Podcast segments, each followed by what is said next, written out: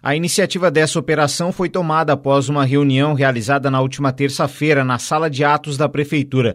Participaram o prefeito Clésio Salvaro e membros da Secretaria de Infraestrutura, Planejamento e Mobilidade Urbana e a Coordenadoria Municipal de Proteção e Defesa Civil. Segundo Fred Gomes, coordenador da Defesa Civil, o município possui 23 mil bocas de lobo. De acordo com a Prefeitura de Criciúma, os locais com maiores chances de alagamento são as ruas João Sequinel, Santa Catarina, Joaquim Nabuco, em torno da estação rodoviária de Criciúma, ruas da quarta linha e nos bairros Progresso e Voso Cris. Essas regiões já estão recebendo trabalhos mais intensos por parte da Prefeitura. Na última chuva que deu, Eduardo, a gente conseguiu, é, do dia 5, a gente conseguiu mapear algumas ruas da área central ali nas proximidades da rodoviária, nas proximidades da Joaquim Nabuco, alguma coisa também na reciclagem. Então, essas regiões elas vão passar por um, um olhar mais crítico, um olhar mais é, intenso da municipalidade, né? Então é uma, uma preocupação do prefeito para que a gente faça esse monitoramento, faça essa limpeza para mitigar possíveis alagamentos, né? Então a equipe vai estar na rua e, e, esse mutirão vai acontecer, né?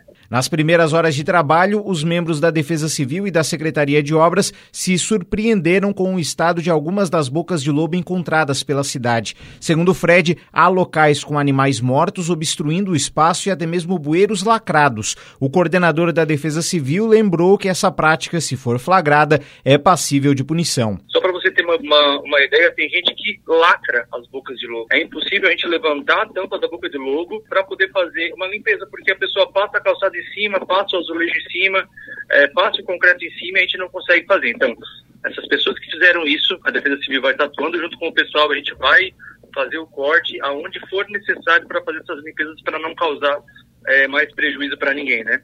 E também fora algum animal morto também que já foi achado dentro de já embalado dentro de sacola, sabe? É uma coisa que às vezes não dá de acreditar que o pessoal pega e joga dentro da boca de lobo. Então a gente tem que ter aí uma conscientização e também estar tá ajudando o poder público aí para que não aconteça nada de grave, né? Na questão das chuvas intensas aí do final, do final do dia, né? Por fim, Fred Gomes, coordenador da Defesa Civil de Criciúma, deixou algumas dicas aos criciumenses para os dias quentes que se avizinham. Qualquer emergência, qualquer ocorrência é, relacionado às altas temperaturas, às chuvas, ligar no 199, pode ligar também no Corpo de Bombeiro. A gente também tem o telefone da central aqui, da Defesa Civil, que é o 3437-5342.